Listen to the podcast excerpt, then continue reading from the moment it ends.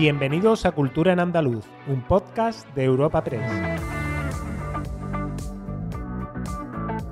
Os damos la bienvenida a Cultura en Andaluz, el podcast de Europa Press Andalucía en el que presentamos las novedades culturales más destacadas de la semana. Soy Esther Falero y al otro lado del micrófono tengo a mi compañero Santi García. Hola Santi. Hola Esther, ¿qué tal? ¿Qué tema vamos a tratar hoy? Hoy comenzamos nuestro podcast con el Festival Internacional de Cine de Almería, que celebra su vigésima edición desde este viernes. Repasaremos lo acontecido en el Festival de Cine Iberoamericano de Huelva y hablaremos del primer largometraje del almeriense Juan Francisco Viruega.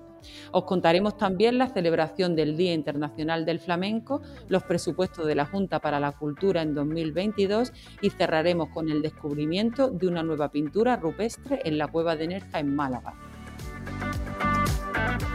El actor escocés Ian Glenn, que interpretó al caballero exiliado Sir Jorah Mormont en la serie Juego de Tronos, recibirá el premio Almería Tierra de Cine, en el marco de la vigésima edición del Festival Internacional de Cine de Almería que se celebra entre este viernes y el próximo 27 de noviembre. Así lo anunciaba el presidente de la Diputación Provincial de Almería, Javier Aureliano García, en la presentación del programa del festival que este año amplía con 12 películas seleccionadas su certamen Ópera Prima, dedicado a reconocer las producciones de los directores nobles e incorpora otras novedades como el certamen nacional de series de televisión. Glenn ocupará la estrella 26 del firmamento de FICAL después de que el pasado año la organización decidiera realizar un triple reconocimiento por el que se premió a los actores Javier Cámara por su paso por la provincia con Vivir es fácil con los ojos cerrados y Antonio de la Torre por Poniente, así como al director de cine Manuel Martín Cuenca, el primer almeriense en recibir este reconocimiento. Precisamente, Martín Cuenca tomará de nuevo protagonismo en el marco del festival con el preestreno de La hija que se proyectará en la inauguración del mismo una semana antes de su estreno oficial dentro de la nueva sección pantalla estrenos de cine en la que también estarán presentes El refugio de Macarena Astorga, La cinta por los pelos de Nacho García Velilla, El hilo dorado de Tomás Aceituno Berlanga de Rafael Maluenda y el documental A este lado de la carretera sobre danza invisible. Fuera de las secciones competitivas, el festival celebrará 10 mesas redondas que tratarán temas relacionados con Almería, el cine y las series de televisión para fomentar el contacto directo del público con los profesionales y que contarán con destacadas personalidades del audiovisual como Eduardo Noriega, Goya Toledo, María Hervás o Unas Ugalde, entre muchos El presidente de la Diputación Provincial de Almería, Javier Aureliano García.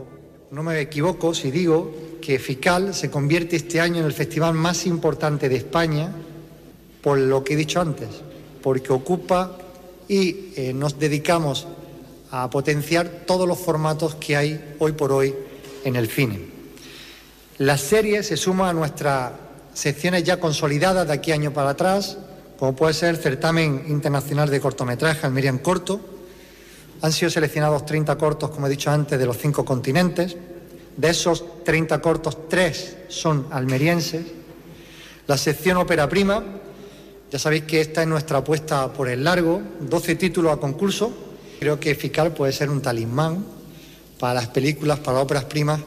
que vienen a concurso y que se presentan también en nuestro Festival Internacional de Cine. Y mientras un festival comienza, otro llega a su fin. Este viernes tendrá lugar la lectura del palmarés y la gala de clausura de la 47 edición del Festival de Cine Iberoamericano de Huelva, que está brindando a los espectadores la posibilidad de tomar el pulso a la cinematografía iberoamericana a través de más de un centenar de títulos. Tras la apertura de las proyecciones con la película brasileña Medida Provisoria de Lázaro Ramos, dentro de la sección oficial de largometrajes, el sábado el público pudo disfrutar del largometraje documental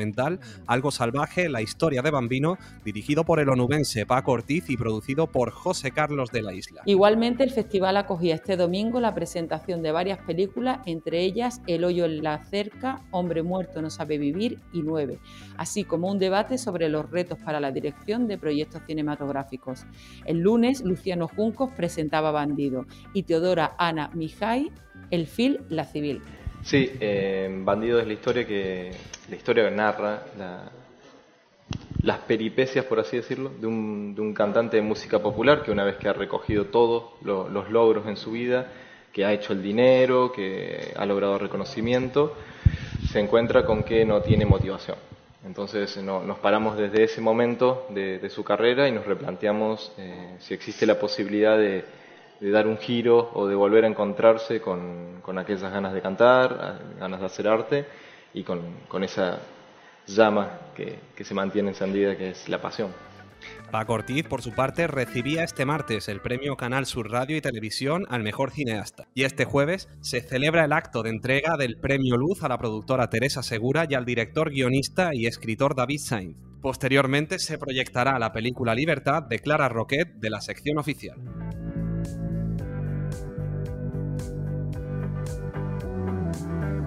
Y continuando con el séptimo arte, la pasada semana se rodaba en varias localizaciones de la provincia de Almería el primer largometraje del cineasta almeriense Juan Francisco Viruega, titulado Amanece y protagonizado por la actriz Aura Garrido. Esta historia es una pequeña radiografía de las relaciones sentimentales de la sociedad actual que tras completar las tres primeras etapas del ciclo natural de una pareja tienden a estancarse por la carencia de proyectos en común, por la dictadura del deseo capitalista o por la inseguridad como fruto de las carencias afectivas durante la infancia. La película se rodará íntegramente en la provincia de Almería, en especial en localizaciones del Parque Natural de Cabo de Gata, Tabernas y Roquetas de Mar. La segunda fase del rodaje está prevista para la primavera de 2022. Escuchamos a Juan Francisco Viruega y Aura Garrido sobre el rodaje de Amanece. Bueno, Amanece es la película de dos hermanas y una madre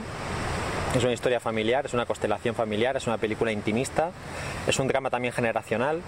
que habla sobre todo pues, de los temas que siempre he ido desarrollando en todos mis proyectos, el regreso al hogar, eh, las relaciones materno-paterno-filiales y sobre todo el conflicto que vivimos todas las personas que estamos entre el pueblo de la infancia y los que tenemos que emigrar y salir fuera y, y bueno, pues desarrollar nuestra vida profesional fuera. Eh, pero también es una película que por primera vez eh, habla también del amor, que era algo sobre lo que me apetecía escribir, nunca había escrito sobre, sobre las relaciones románticas. Es una película muy bonita, es una historia muy especial, em, que desde que la leí me, emocionó mucho, creo que, que Juan Fran tiene una sensibilidad muy, muy especial y que esta película toca en sitios muy personales, entonces em, para mí es, es un placer poder contarla. Y este martes 16 de noviembre se celebraba el Día Internacional del Flamenco, efeméride que rememora la proclamación del flamenco como patrimonio cultural inmaterial de la humanidad por la UNESCO y que la Consejería de Cultura y Patrimonio Histórico celebra con 150 actividades en las ocho provincias andaluzas. Estas actividades diseñadas por el Instituto Andaluz del Flamenco prestan especial atención al ámbito educativo y muchas de sus propuestas se están realizando en espacios públicos abiertos a toda la ciudadanía. Además, dentro de este undécimo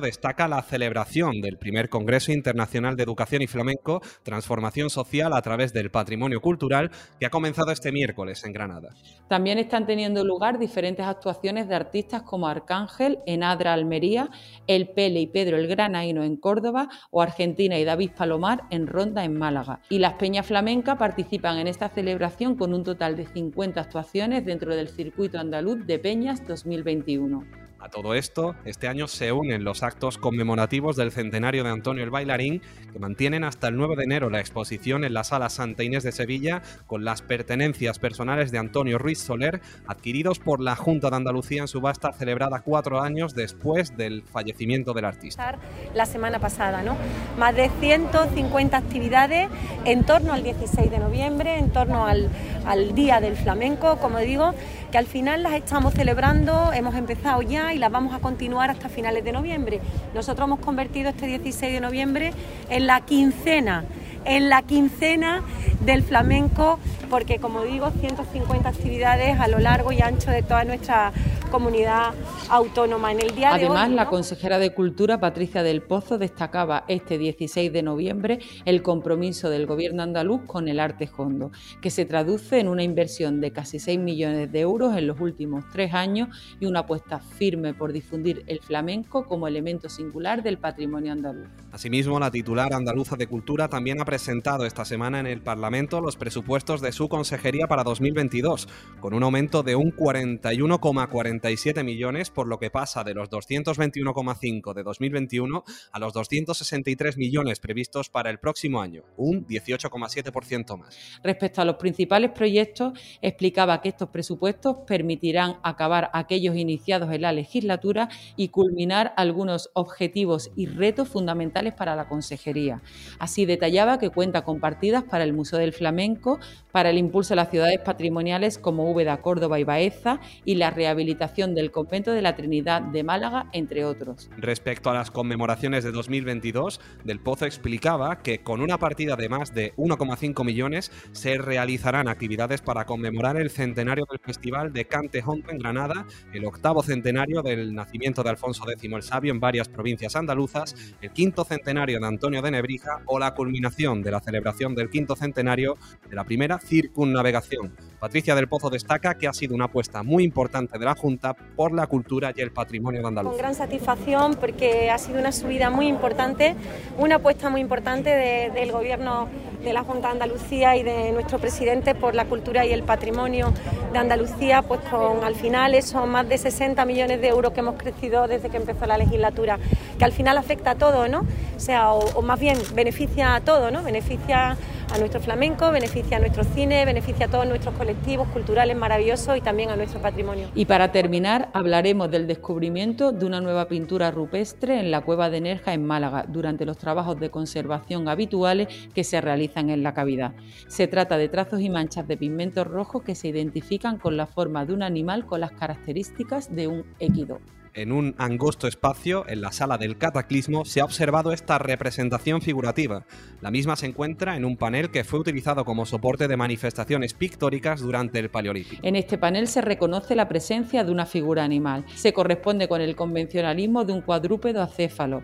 con cuerpo equino que se encuentra inclinado hacia abajo y cuenta con pliegues en el cuello marcados a modo de cebraduras. Desde la grupa hasta la zona del arranque de la cabeza conserva una longitud cercana a los 35 centímetros mientras que del dorso a la zona ventral muestra una anchura de unos 14. Esta imagen fue delineada utilizando un pigmento rojo, posiblemente se corresponde con hematites, óxido de hierro muy común en el entorno de la cavidad, conforme se puede prever por el tipo de colorantes que han sido predominantemente utilizados en la realización de las pinturas de la cueva de Nerja. El figurativo se encuentra moderadamente con y el conservador de la cueva de Nerja, Luis Efren Fernández, habla sobre el descubrimiento de esta pintura. Pues, eh, el hallazgo pues, se enmarca dentro de, los trabajos cotidianos que desarrolla el Instituto de Investigación de la, de la Cueva de Nerja en el seno del Proyecto General de Investigación que yo coordino y dirige el, doctor Sanchidrián, y pues los trabajos rutinarios de retirada de antiguos elementos de iluminación que habían quedado abandonados pues se visita un espacio restringido que no se había catalogado en los en el año 90, 94 y la sorpresa es descubrir el resto de, de pigmento, como ya digo, sin, sin catalogar y que una vez procesados con, con el programa Districh para, para Imagei, que es la tecnología digital que ahora nos permite obtener calcos y, e imágenes donde se ve el pigmento que realmente se ha perdido, pues eh, descubrimos que aparece un caballo acéfalo que responde a los patrones y a los canones de la, de la cueva energía y a los convencionalismos de los caballos solutrenses, como.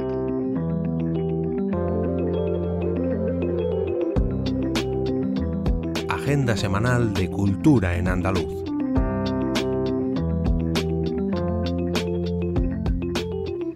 Y Esther, ¿qué actividades nos propones para los próximos días? Dentro del ciclo otoño literario que se celebra en la localidad sevillana de La Rinconada, el próximo lunes se presenta a las 11 de la mañana el libro Tal y como eres, de Sandra Miró. Y por la tarde a las 7, el Centro Cultural Antonio Gala acogerá la presentación de Un último baile, Milady, de la reconocida escritora del género romántico Megan Maswell.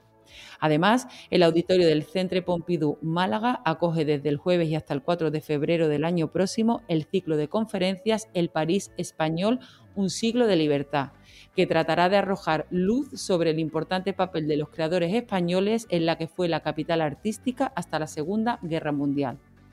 Y ya dentro del Festival de Artes Escénicas de Sevilla, que arranca este jueves, los más pequeños de la casa podrán disfrutar el fin de semana a partir de las 6 de la tarde en el Teatro de la Fundición del espectáculo de Andrés Co, El Mago de las Burbujas, Castillos en el Aire. Además, y también dentro de este festival, los días 19 y 20 a las 9 de la noche se podrá disfrutar del estreno absoluto de Pura Cara Dura, de Odeón Imperdible, una comedia gamberra y musical. Y esos mismos días, a las 11 de la noche, Veteranos del Intento deleitará al público con sus noches de encuentro, en las que Javier Centeno, Mercedes Bernal, Fernando García, Juan Mi Martín y Luis Navarro se juntan para dar su primer concierto como VDI un homenaje al ilustre veterano y ya desaparecido Fernando Mansilla. ¿Y tú, Santi, tienes alguna sugerencia para estos días? Pues la verdad que la Fundación Cajasol, dentro de la primera convención de guitarra flamenca Ciudad de Huelva, acogerá este viernes a las 8 de la tarde el concierto de Niño Martín. Durante los días 19 y 20 de noviembre se desarrollará esta primera convención que incluirá ponencias de Eduardo Rebollar, José Antonio Gómez, Manolo Franco y José Luis Postigo. En Córdoba, el Centro de Creación Contemporánea de Andalucía presenta a las 8 y media horas en la caja negra y con entrada libre hasta completar aforo, el himno indeterminado de recortes de Livia Castro y Olafur Olafsson. De nuevo, en Málaga, señalar que el Museo Carmen Thyssen acoge hasta el próximo 6 de marzo Paul Strand, La Belleza Directa, y es su primera exposición temporal dedicada exclusivamente a la fotografía, ofreciendo al visitante una nueva experiencia del arte del siglo XX a través de un lenguaje y un medio de gran modernidad de la mano de uno de sus creadores imprescindibles. El Museo Casa de la Ciencia de Sevilla, centro de divulgación del Consejo Superior de Investigaciones Científicas, acogerá la tarde del viernes 19 de noviembre una nueva conferencia dentro del ciclo que sabemos de, titulada La historia de los chips, cuyo ponente será Gloria Huerta Sánchez, física especializada en electrónica y actualmente profesora del área de electrónica de la Universidad de Sevilla. Disfrutad, os recordamos que cada jueves os ofrecemos una nueva entrega de Cultura en Andaluz.